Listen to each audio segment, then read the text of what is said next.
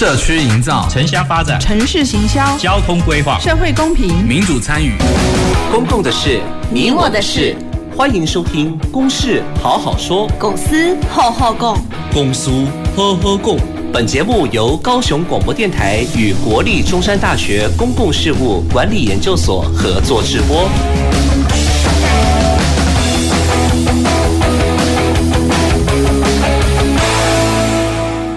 好，呃，各位听众及观众朋友，大家晚安，大家好。呃，欢迎再次收听我们公事好好说。那我是今天的节目主持人，呃，中山大学公共事务管理研究所谢正勋啊。那我想我们每一个礼拜都会有针对呃不同的公共议题，然后邀请呃不同的一些呃学者单专家啦，或者是社群团体啦，或者是公部门代表哈，一起来呃针对这个公共议题哦，来让大家有呃更深入的一些思考。好，那我想我们今天呢，呃，设定的一个主题哦，当然，呃，也都还是蛮重要的哦，因为这个是跟我们日常生活啊息息相关。好，当然，呃，这个上个月哦，在我谈的是一个食农教育这件事情。好，那今天我们也是会有一个延续哈，我们来谈的是呃永续环境啊，友善耕作的想象与现实。好，那当然。这个大家可能对于这个友善耕作这件事情不晓得，呃，对于这样的概念清不清楚哈？那可能大家都有听过有机啦，哦，有机的有机的一些蔬菜啦、水果啦，哦，稻米啦，哦，也许你在购买的时候会特别去呃选择这个有机哈，因为大家。可能过去的一些呃食安的一些问题哦，所以可能会蛮注重这个吃的安全哦，所以对有机呃现在消费的概念，对有机这件事情是呃是有一定程度的这个认识哦。不过我觉得我们今天要谈是友善耕作哦。那这个可其实又更广泛一点哦。那到底什么是友善耕作？当然，呃，也要让大家可以了解，而且对我们的环境又有什么样的影响？好，那首先，呃，介绍一下我们今天的来宾哦。等一下，请我们的来宾来跟我们呃听众及观众朋友打个招呼哦。首先要介绍，呃，我左手边是来自高雄市凤山社区大学的总监，然后也是我们呃高雄呃高雄师范大学的呃助理教授哦。蓝美雅老师，哎，各位听众、各位观众朋友，大家好。嘿，蓝老师好。那在最左边，呃，是邀请到呃，在我们高雄呃，来自鸟松区善耕农产品生产合作社黄淑娟理事长。嗯，各位听众朋友，大家好，我是善耕农产品生产合作社的理事长黄淑娟。嗨，淑娟理事长好。嗯。好，那呃，我们两位来宾哦，等一下就跟我们一起来针对今天的主题来做一个呃讨论呢，好好的聊一下了哈，让让大家可以知道这个主题的概念是什么哈。那首先呢，我想先做一个简单的说明，就是呃，这个为什么会选择这样的题目？但我觉得，因为是大家刚才前面有谈到了，大家对于吃的这个安心健康哦，食材的选择应该是越来越注重。那当然，对于有机的这样子的一个发展来看呢，其实呃，我们台湾其实在二零一八年其实就已经通过有机农业的促进法，好，其实就已经有专法来来促进这个所谓的有机农业的发展。那呃，隔年也有做一个，就是我们政府也有提供一个相关的补助办法，哈，就对有机农业的发展。可是回到我们高雄市来看哦，因为高雄市的这个呃有机栽培面积哦，大概我大概有看了一下这个统计的数据资料，二零一八年是九百二十三公顷哦，然后二零二一年到是两千八百二十九公顷，大家听看起来确实是成长的蛮多的。哦，从九百多变成两千八百多，哦，大概有三倍，哦，三倍的这个呃增长的速度。但是其实，但如果看整个高雄市的农耕地的总面积哦，大大概呃大概也只占了这个比例呀，大概是五点九，哦，大概百分之五点九是用这个所谓的有机的栽种，哦，所以其实。这个比例当然看起来还有蛮大的一个。成长的空间，然后成长的空间。虽然我们已经有这个有机农业促进法哦，促进顾名思义就是希望让这个有机这件事情可以呃蓬勃的去发展嘛，哦，可以可以改变可能过去的这种所谓的惯行农法啦，哦，那可以减少更多对于我们的这个呃环境的一些。呃，问题哈，当然也包括我们这些呃耕作者的一个健康的问题哈。好，那当然当然，所以我们会来谈这件事情，好，让大家可以了解一下。好，那我想首先我就想要呃，请问一下，就是呃，来老师这里哈，那就是到底这个呃友善耕作啊，到底要怎么去定义它？那我刚刚谈到的这个有机跟所谓的友善环境耕作，那到底有什么样的差异呢？也请跟我们呃听众朋友大概聊一下。好，大家好哈。那其实。呃，以我们政呃农委会这边农粮署关于在推动有机友善耕作，它其实就是强调就是遵守自然资源循环永永续利用，所以它其实对环境是友善。那还有一个比较大的不一样，就是它是不用化学合成的农药肥料，嗯哦，大概是主要是这两个部分在处理了哈。那其实。呃，各位，如果你今天，因为我们一定要必须要有食物才能够维持生存，但是我们对于我们自己吃下去的食物，它是怎么来的，然后它这中间经过了什么样的过程，我们是不是那么的清楚哈？那如果我们今天可以做一个比较聪明的消费者，其实某种程度我们在对于这个呃地球的。的未来，还有就是我们的环境的友善，我们其实都是用我们的嘴，用我们的消费在支持。那刚刚主持人在提到有机跟友善有什么不一样？好，各位，因为有机其实是它是必须要经过认证的，哈，就是呃通过呃有机相关的认证取得标章。但是如果我们泛指这种。不用农药化肥，然后对环境是友善的话，那也是需要经过这种团体的辅导，才取得这种我们称之为友善的耕作。那如果各位有兴趣想要知道的话，其实您只要用我们有台湾有机农业资讯网哈，上面有相关的资讯，各位也可以再搜寻。好，那我我这边就以这个有机农业跟友善环境耕作的两个啊。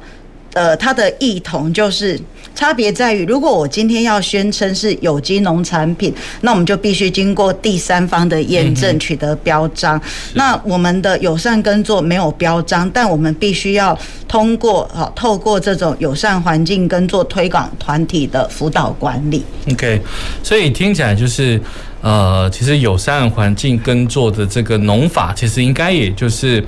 呃，跟也许我们消费者一般认认知的那个有机的农法应该是一样的啊，只是说，呃，有机确实是需要再经过第三方的认证，它才可以叫做有机啊。那当然这是一个比较呃比较严谨的一个一个认证的一个方式了。好，那其实大部分有很多是友善环境耕作这样子的一个概念。好，那 OK，那所以呃，当然接下来我会。呃，来来请教一下，就是这个淑娟理事长这边呢，哈，那因为现在在我在我桌上这边有摆一瓶，就是这个很漂亮的一瓶水哈。那这水里面是呃，据说是放的是野姜花哈。现在刚好是产季，对，所以一个是野姜花茶的一个概念。我刚才在。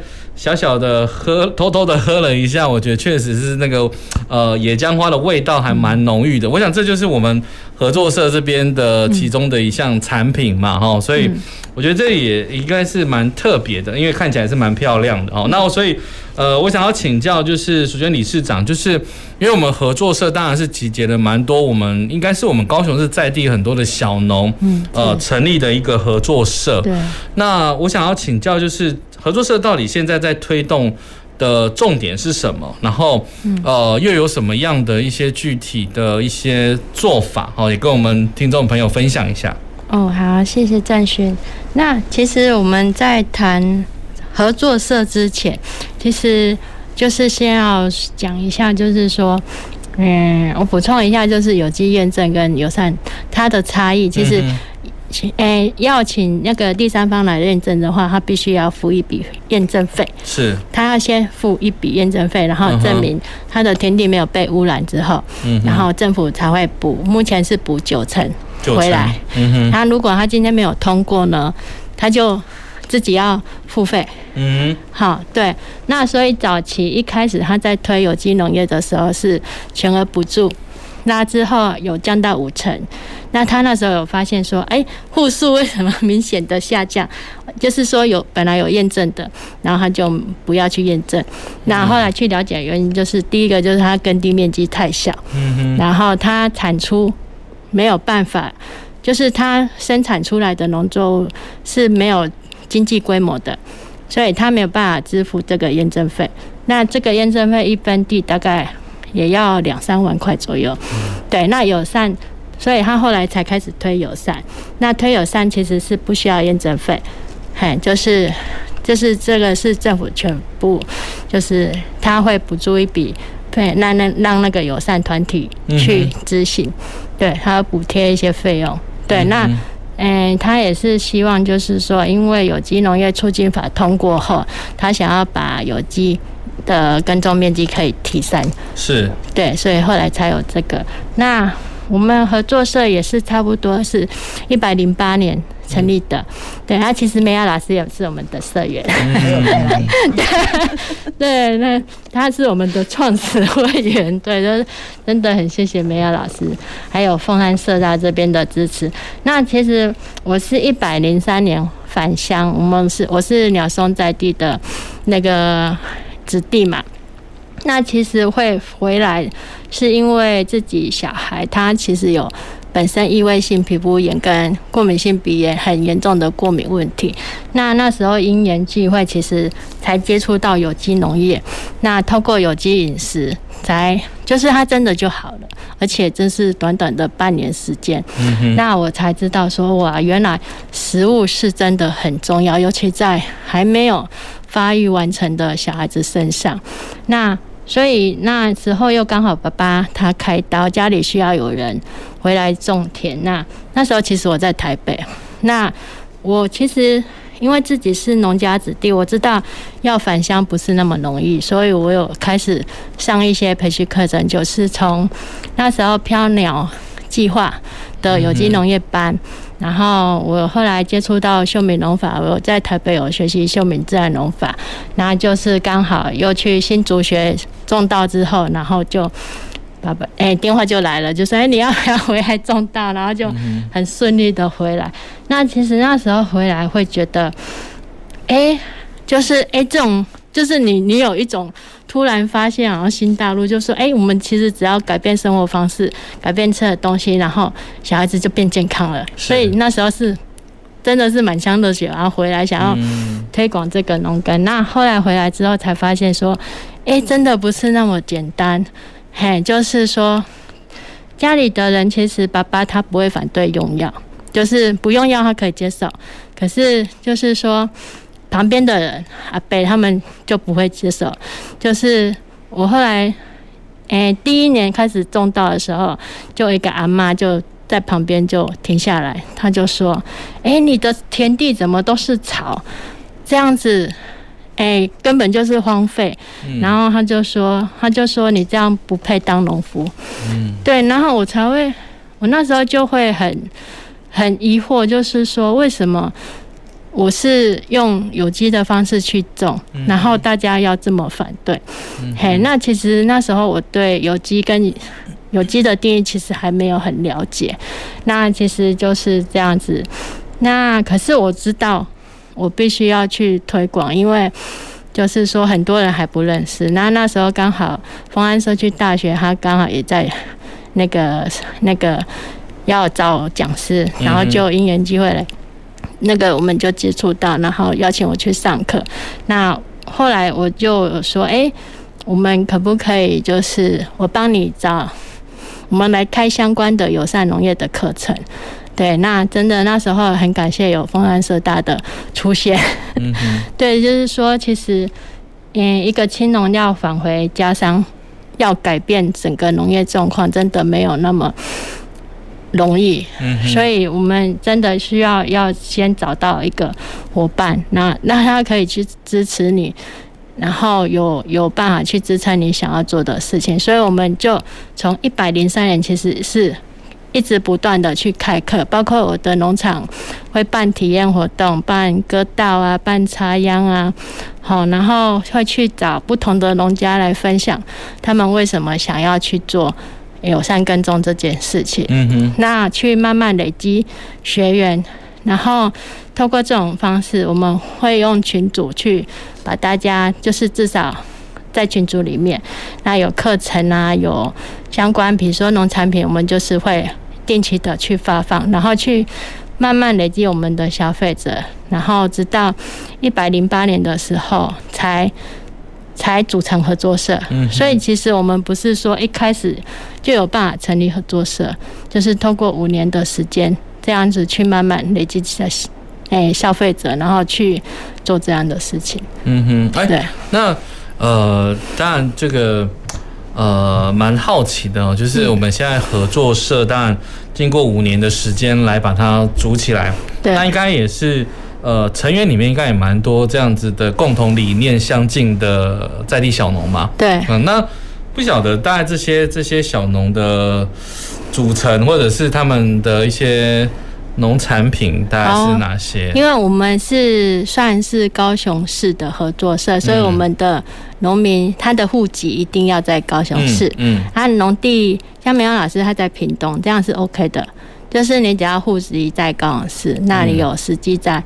就是农田有在生产，这样就可以。嗯、那，嗯，那我们其实一开始大概也是只有十几位，嗯，嘿，然后经过，嘿，今年是迈向第四年嘛，嗯哼，所以目前已经快到三十，目前已经三十位了，嗯哼，对。那其实大部分的农家真的产量，诶，目前面积比较大的是水稻，嗯哼，水稻在大寮有。五诶、欸、五甲，嗯嘿，那鸟松有两甲，对，所以我们的合作社的产品还是以米制品为主，哎、嗯，像今天有带米胖啊、米亚糊，嗯，对，那那为什么？其实。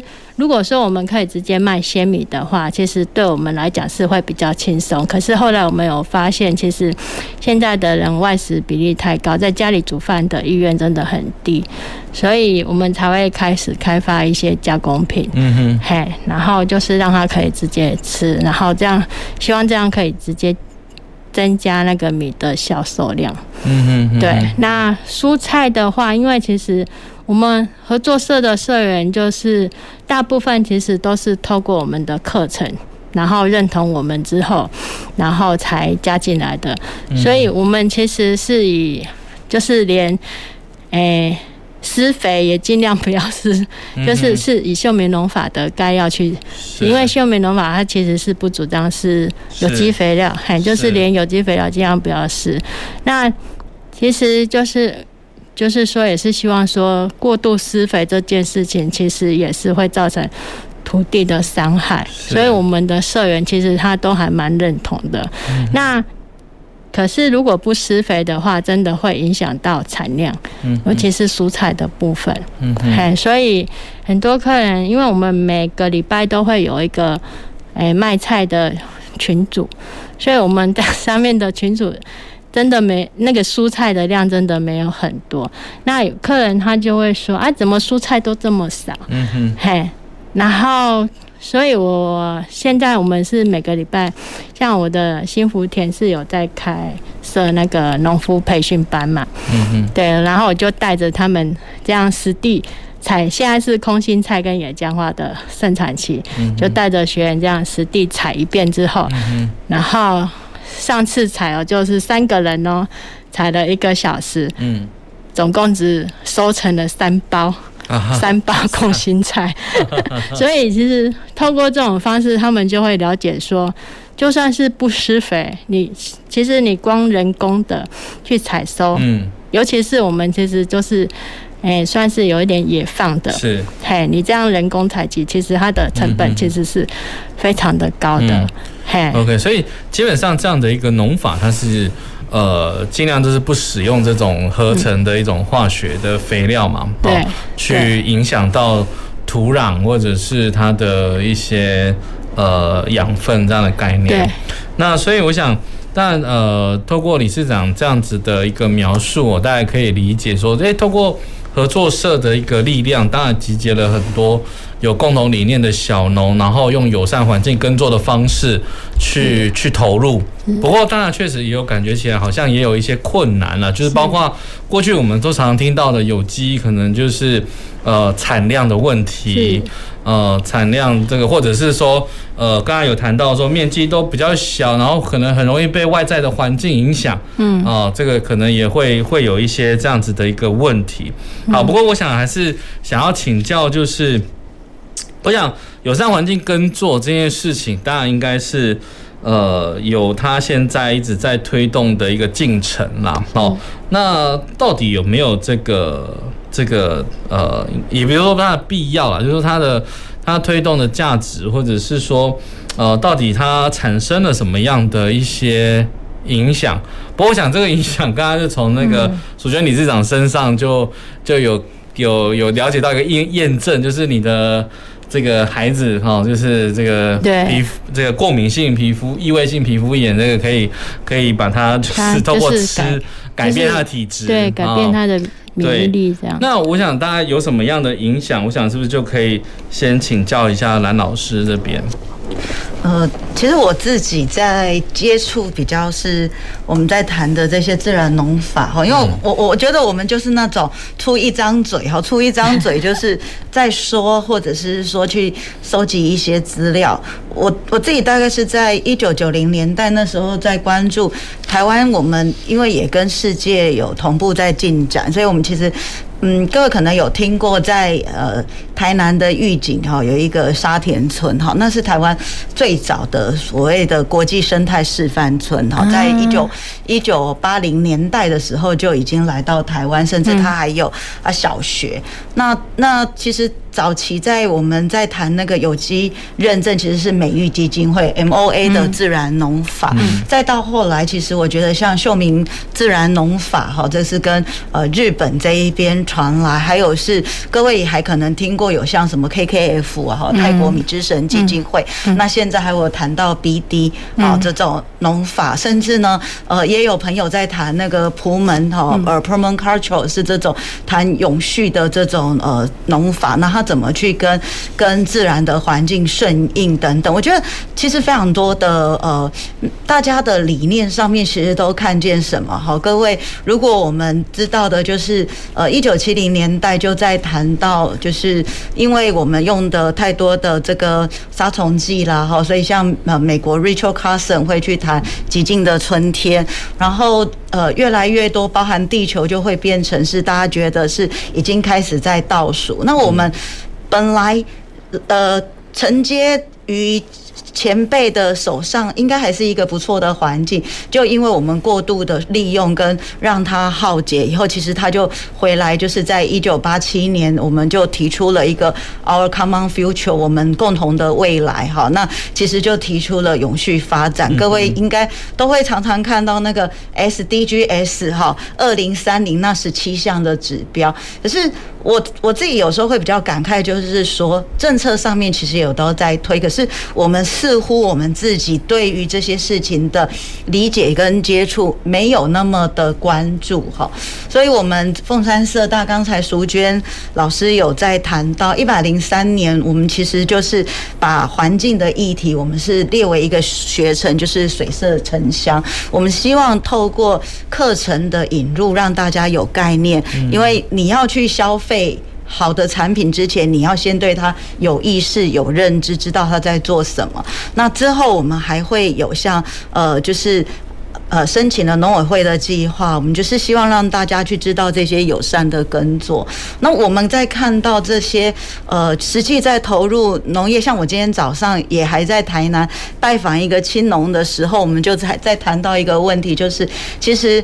呃，刚刚淑娟在讲她的田哈，就被邻居经过会觉得说草怎么长长那么长。其实我的朋友已经中年，然后务农一段时间，他的父母还是会被邻居说啊，你们的小孩的田怎么吵这么吵？你们很懒惰哈，甚至我们现在可以善用一些科技工具的导入，却面临到就是。长辈的不支持、不认同，好，大家在观念上，那或许我们也可以来思考看看，就是有时候这些在做这些事情的人，他的支持系统在哪里？能不能有更多的人理解、认同，甚至成为他们的支持者？在这里我就举一个例子，就是也是我们善根合作社的邱大哥，因为他的田就在这个淑娟老师的田旁边，那种莲雾哈，接手的这个莲雾就是收成没有。很好，可是他想要转做有机的时候，第一个问题就是面临到，呃，它的产量啊一定会减少，然后东西卖不卖得出去？于是淑娟老师就跳出来帮他做什么呢？募集股东。嗯，好，那我印象好深刻的是邱大哥第一年的收成没有很好。嗯，他。对这些股东，他觉得很不好意思的时候，股东反而安慰他：“我们当初就是要支持你投入这样子的呃友善的耕作，所以没有关系，我们大家一起。”那当这个社会越来越多人是认同跟支持，我相信。他要从事友善的耕作这一条路，他至少不会孤单，是有人在陪伴。那或许社区大学或者是各位消费者，他都是我们这些友善耕作者最大最大的后盾跟支持的力量。是，对，我想，呃，友善环境耕作这件事情，确实是来达成所谓的呃永续环境的一种实践。好。那当然，这个因为我们都每天都要吃嘛，所以这些食材怎么来的，然后它怎么生产的过程，它的方式，然后透过这种呃友善环境的耕作，然后达成刚刚呃蓝老师所谈到，不管跟现在的 SDG 啦，永续发展目标，呃来做连结哦。那永续发展目标里面也有一个就是减，当然也一个减少这个饥饿啦的一个问题，那环境也是一个很重要的一个议题。对，所以我觉得，呃，当然这个产生的影响是，呃，在环境层面，呃，这个确实是还蛮大的。但是回到刚刚所一开始的前言所介绍，因为，呃，我们大家从二零一八年才有这个专法，哦、呃，这个有机农业促进法这件事情，嗯，那到现在大概也不过几年了，哈，也不过几年的时间。那这个，呃，当然。呃，等一下休息，等下我们要进入休息时间哦。等下回来的时候，我想要要请教，就是我们那个淑娟理事长，就是呃，大概这这几年的投入哦。那我看你是一百零八年成立这个合作社嘛，哈，大概比较比较算是有一个积极的一个具体的推动的一个行动，然后在做。嗯，那不晓得您觉得在推动呃，不管是友善环境耕作还是有机的这种概念，跟消费者应该接触是在第一线的哈？不晓得，不晓得你觉得说这个消对消费者的观念有没有什么样的转变，还是说这几年有没有什么影响在在消费的行为这件事情？因为我觉得刚刚蓝老师有谈到一个，就是要。要有一个，还是要有一个支持系统啦，哈。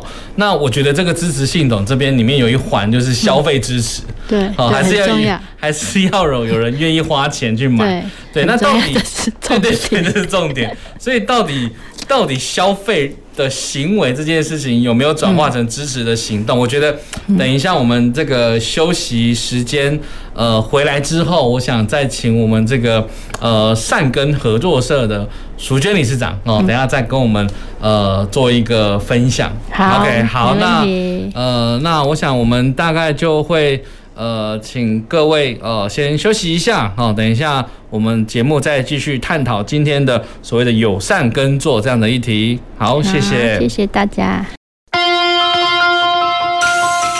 走进时光隧道，踏遍每个街角，城市的。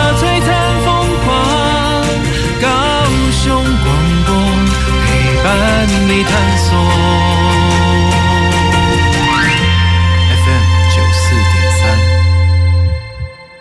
yeah 雄啊，啊你上次去田里种稻受伤，不能工作怎么办啊？还好你有提醒我参加农民职业灾害保险，让我因为种田受伤能获得适当补偿。嗯，农民职业灾害保险让实际从事农业工作的农保被保险人保障更完善。只要向投保农会申请加保，经农会审查通过后，跟劳保局申报就可以喽。详细内容请洽劳保局查询。以上为劳动部劳工保险局广告。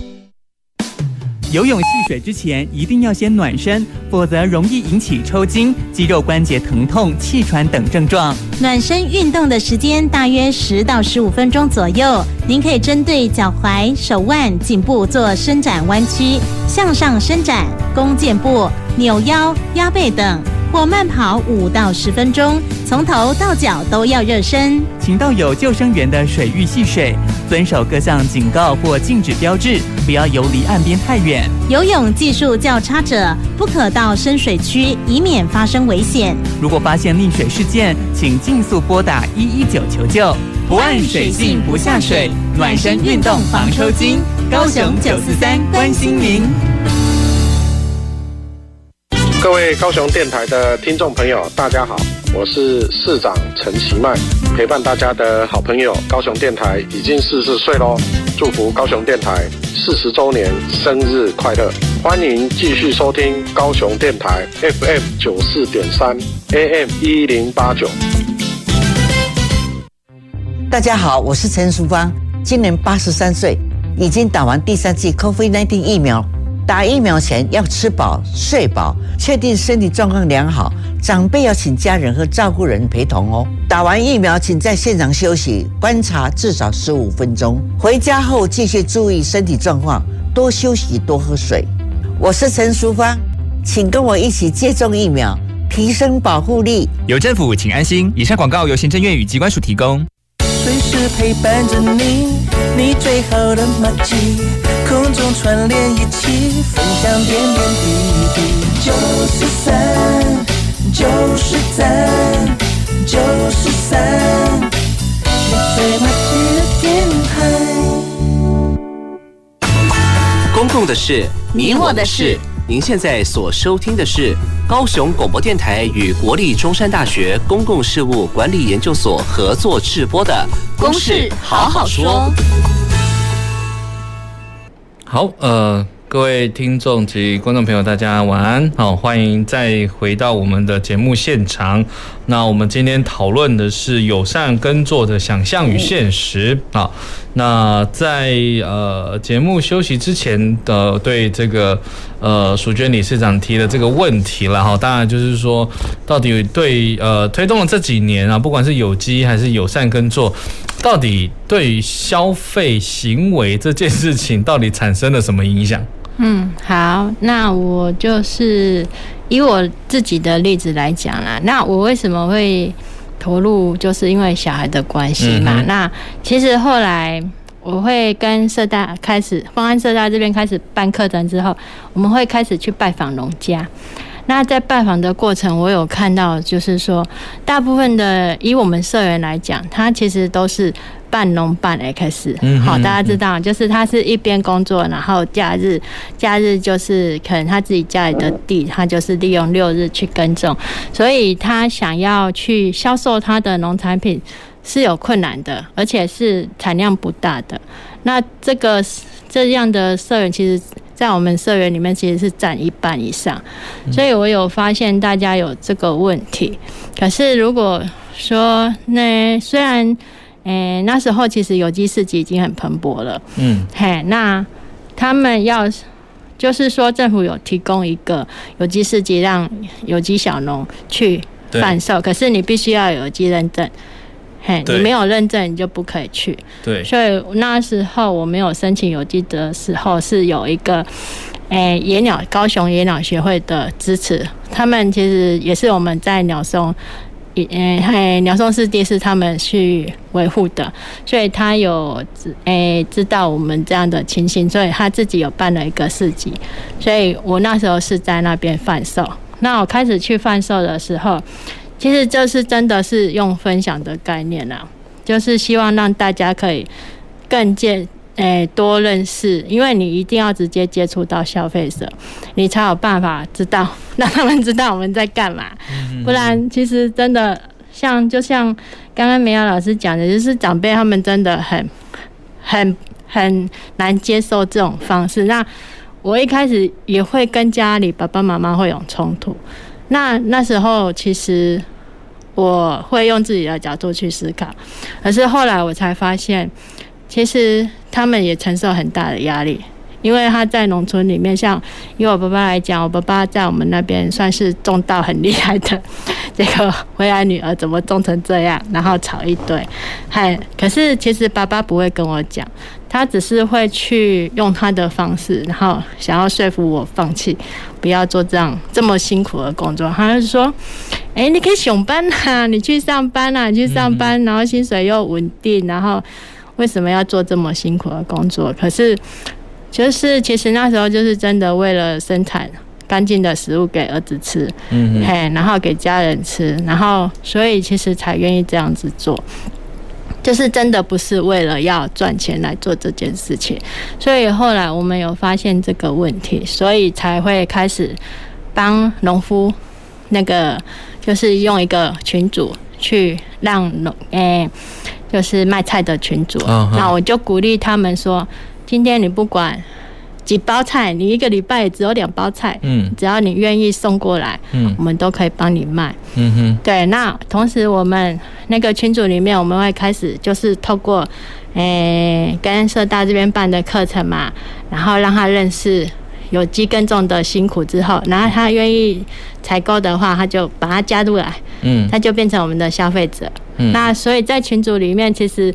我是一直在做食农教育，嗯，就是我会把相关的讯息，然后对。推推出来，然后还有我去拜访农家的时候，哎，那个查验的新报告我也会让他们知道，嗯，就是他们不用直接到产地就可以认识生产者，是，对，所以我们是一直在透过这种方式，嗯，然后让消费者的，就是说，哎。就是让他知道说，哎、欸，你的食物到底是怎么生产出来的？嗯，嘿，就像梅瑶老师所说的，我们现在其实消费者真的比以前很辛苦。以前以前没有农药、没有化肥的时候，那个食物生产是很单纯的。可是后来有农药、化肥之后，产量虽然会增加，好，可是大家忽略了一件事情：农药跟化肥它其实是很。很诶、欸、高耗能的产物，对，它是需要一直浪费我们很大的资源，嘿，然后到最后其实如果没有的话，那怎么办？那粮食危机会不会发生？嗯哼，嘿，所以我们其实是一直去告诉消费者，诶、欸，食物的问题，然后粮食的问题，那他诶、欸、认同了之后，他就会开始买。那我们会在市区。会设很多个取货站，嗯，比如说文化中心啊，然后自由路附近，然后三明区附近会有取货站，嗯，因为我们虽然在鸟松有成立合作社，然后还有直贩所，可是对在市区的人来讲，他们也不可能说说，哎，为了买一包菜，然后专程来买，所以我们就提供了在市区取货的这个服务，让他可以在赖里面订好。菜之后，然后礼拜四下午我们会送过去，然后他就是下午再去那边取货付款，哎，然后后来我们发现，哎，其实这种方式是还蛮方便的，会增加他愿意采买的机会。那同时我们像我的田就是会办，哎，农户培训课程，是，那嗯，我们其实会跟。消费者去讲说，哎，粮食危机的问题，嗯，因为他有可能马上就会发生，因为现在极端气候的问题真的越来越严重，对，嘿，然后慢慢我这我，哎，其实我们今年招的学生真的很大部分他是有这种意识，所以他愿意来开始学农耕技巧，对，嗯，然后。那就算他以后没办法成为农夫的话，其实他会变成我们消费者。对，那我们其实透过这种方式，我们有发现，就是说，其实食农教育真的很重要。那所以我们其实，在食农教育法还没开始运作之前，我们已经在做这样的事情。嘿，那今年才真的有那个食农教育法立法嘛？是，是对。那可是其实还是很感谢政府，它其实有在持续推动食农教育法，其实才会让更多的消费者知道，嗯哼，嘿，友善选择食材的这件事情。是，对，我想。呃，我想我们啦哈，我们都是消费者，都是需要被教育啦啊，然后观念也需要与时俱进的去做一些调整啊，包括透过食农这样子的一个概念去呃转化成一种，也许变成是一种可以真正支持小农的呃辛苦生产的成果啊这件事情的一个作为，因为。刚刚刚刚听淑娟理事长这样的分享，就觉得，哎，怎么呃小农要卖出他们的一个农产品是这么的这么的辛苦，这么的困难，还要还要组群组，然后还要要送到那个消费端哦，到到都市去，啊，才一个一个一个采买点这样子，好像没有办法寻我们一般的通路。嗯。哦，一般的通路，正常的一些通路，比如说超商、呃超市了哈，这样的通路去去贩售，批发市场，这个这可能是我觉得是我们消费者的疑问，为什么可能买不到？也许好像品质很好的有机或者是友善耕作的农产品，为什么？哦，最主要原因是因为没有办法量量化，对，量化是一个问题，规格不统一。规格没有办法符合那个批发商的需求，比如说他们可能要求小黄瓜你一定要很直哦，嗯，然后那个莲雾可能不能有有有缺陷，一定要很黑很漂亮，就是说我们生产的食物其实。不是符合市场需求的。这个市场需求指的是就是又大，嘿，又大又漂亮。哦，就是消费者他其实还是习惯要购买要。很漂亮的卖相家，卖相家，然后便宜的蔬果，嗯、对对，所以我们没有办法进到一般传统的批发市场，就是这样子。嗯、所以，所以政府它有开设有机市集，让有机农民去摆设。可是，我们有发现说，这样对。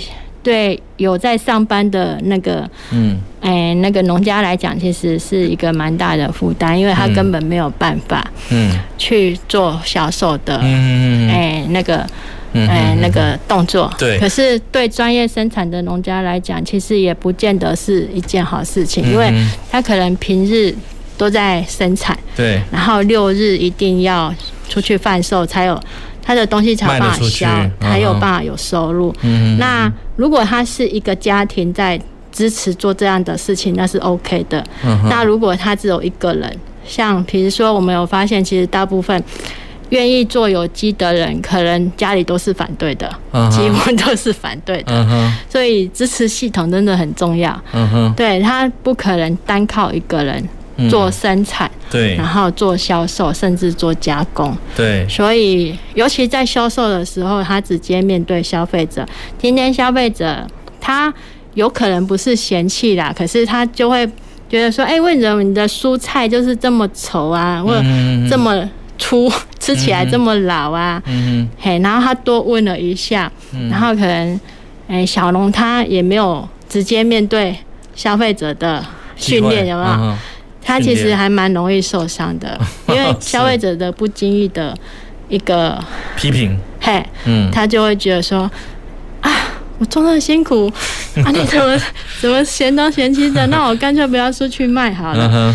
对，所以他宁愿，所以我们有发现这种状况，他可能好不容易生产的食物啊，他就在产地里面，他根本出不来。嗯嗯，嘿，甚至于他就哎。有时候还不太敢送人哦。嗯嗯嗯。对，因为因为可能送的人他如果不够了解的话，是。对，所以我们我们其实觉得这样其实是会蛮打击一个愿意做这样事情的生产者。嗯嗯嗯。对，所以我们会去尽力协助他们。是。对。所以这个确实也点出了，就是我们一般消费者的一个观念啊，大家就是看。看价格，但 可能没有看到那个农产品本身，也许它是呃生产的过程是很辛苦，是用有机的，是。用友善的，它的价值并没有被看见。对，所以我觉得这个确实是呃蛮大的一个问题，因为呃，所以我想说，为什么这个我们刚刚谈到今天的议题其实是蛮重要的，因为呃。这个是应该又又谈到另外一件事情，就是说，我不晓得各位听众朋友记有没有印象，在几年前，包括有呃，就是不是是在屏东那个红豆，嗯，老鹰吃了那个红豆。之后就挂掉了，对，啊，我想这个对生态环境的影响就很大，对，所以后来有那个好像是是那个全年吧，哈，就有有有推出了，就是因为这样子有友善耕作，然后有老鹰红豆的这种概念。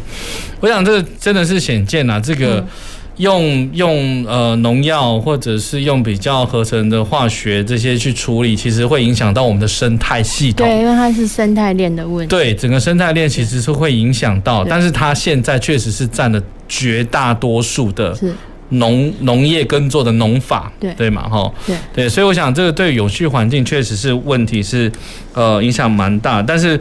呃，所以我当然，我觉得回来要问一下，就是蓝老师这里，不晓得你怎么呃看这个友善耕作发展的一个问题啊？那关键到底会是什么？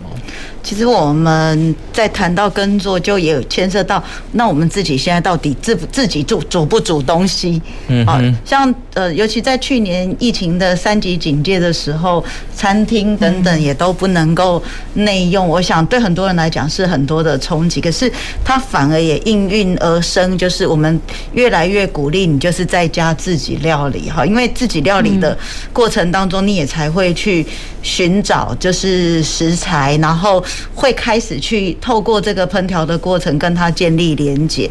那我们这几年一直在推食农，其实以我自己来讲，因为职业妇女，我们本来就不是那么多方便哈。可是呃。早期哈，各位如果像刚刚顺着刚刚呃主持人在谈全联哈，我印象中我过去有几年，当他开始有那个生鲜蔬果的时候，我去那一边采买的频率就会很高哦，因为我可以一次下班以后就是呃买到菜啊，然后可能就是已经帮我调理好、分切好，我就是只要下锅就好哈。那包含像呃比较大的连锁量贩通路家乐福，他们也有这个食物转型，尤其针对。蔬果，那最近我还在。呃，脸书上面就是有看到，也是也是，人家就在传，去比如说他们把那个高丽菜、白菜啊切，可是就包含以前我们去传统市场不是买菜会顺便送你葱姜蒜吗？那他们就是把它还做成一个像是脸部表情哈，就是就是真的葱姜蒜一起买给你，然后让大家开始去思考，就是这种我们过往的呃这种生活的形态，其实我们跟土地。我们跟产地，我们跟食物的生产是很近的。好，我们在我们所生活的地方，其实它是可以满足，但我们现在却变成要大量的仰赖进口，然后我们呃，包含我们吃米的也也少了。所以回过头来讲到未来的展望，我真的会觉得是说。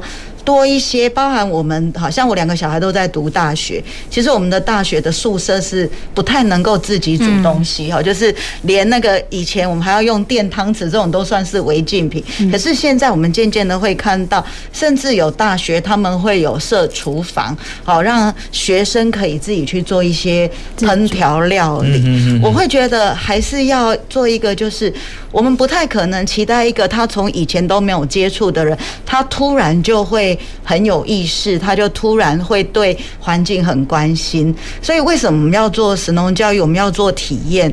我印象很深刻，十年前带我的小孩去参加那种也是比较田间体验的时候，就是要到水田去收草。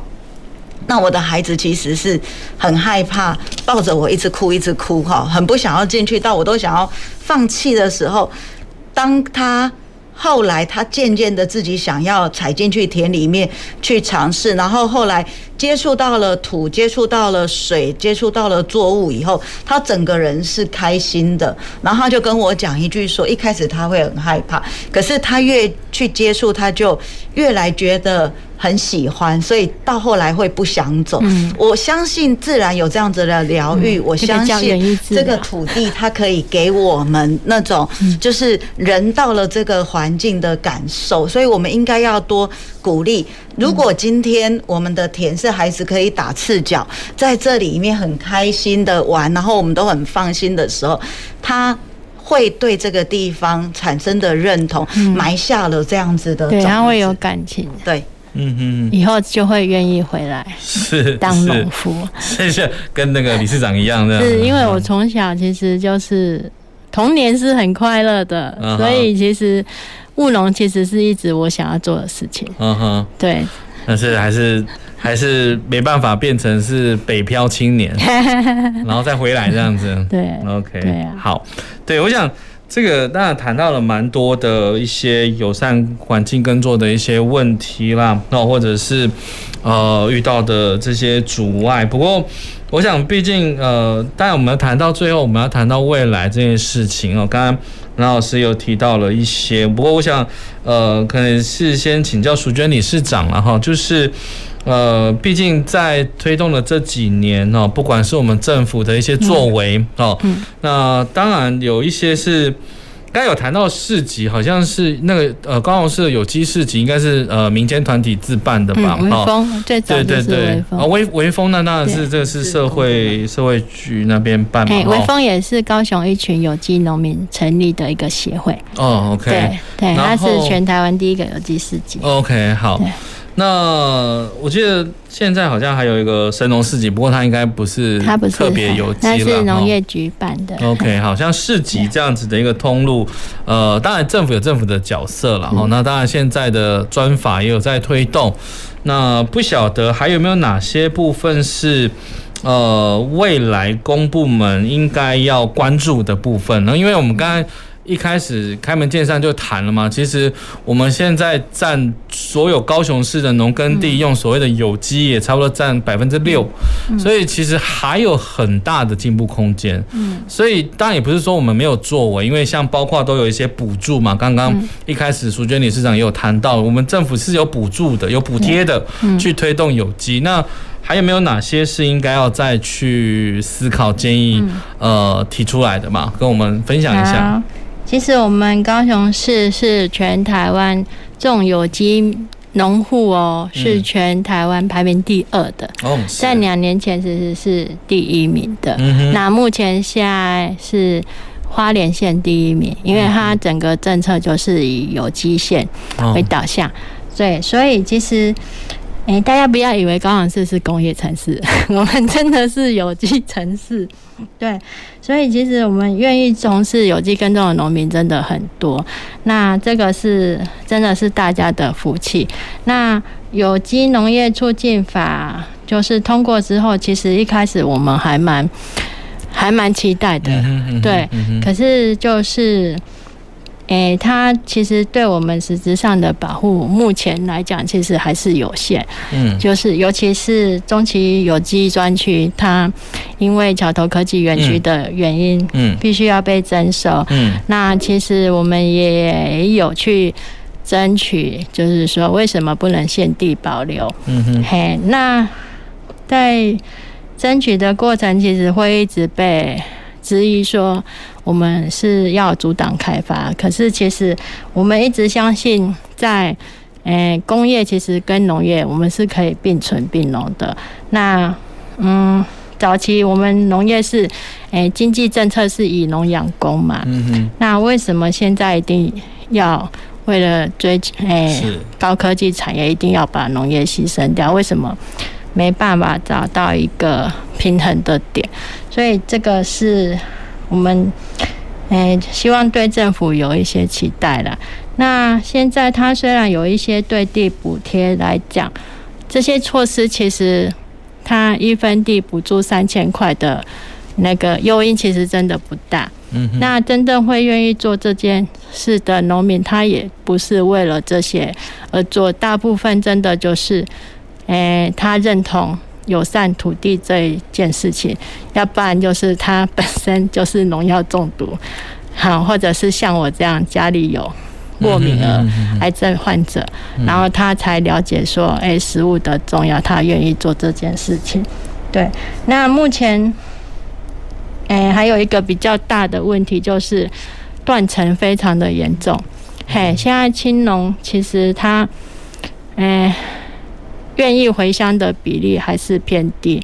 目前耕种的农夫年龄其实都在六十五岁以上了，是，嘿，尤其山区的，嗯哼哼，嘿，那我们比较担心的是这些有机耕种的土地可能会很大面积的面临废耕，嗯哼，嘿，因为如果说一直没有年轻人愿意回来从事的话，嗯你好不容易富裕的土地哦，你可能因为废耕之后，它的地力是会下降，嗯，嘿，那你好不容易上来的产量，就就又下去了，哦，这是一个很难，我们还蛮担心的一件事情。嗯哼，可是要养成一个青农哦，真的是很难哦。嗯哼，你看，我们从一百零三年开始做培训课程，到目前五年八年了嘛，嗯，其实也大概只有十位，嗯，嘿，十位农民他现在还是已经投入生产了，嘿，他已经投入生产了，所以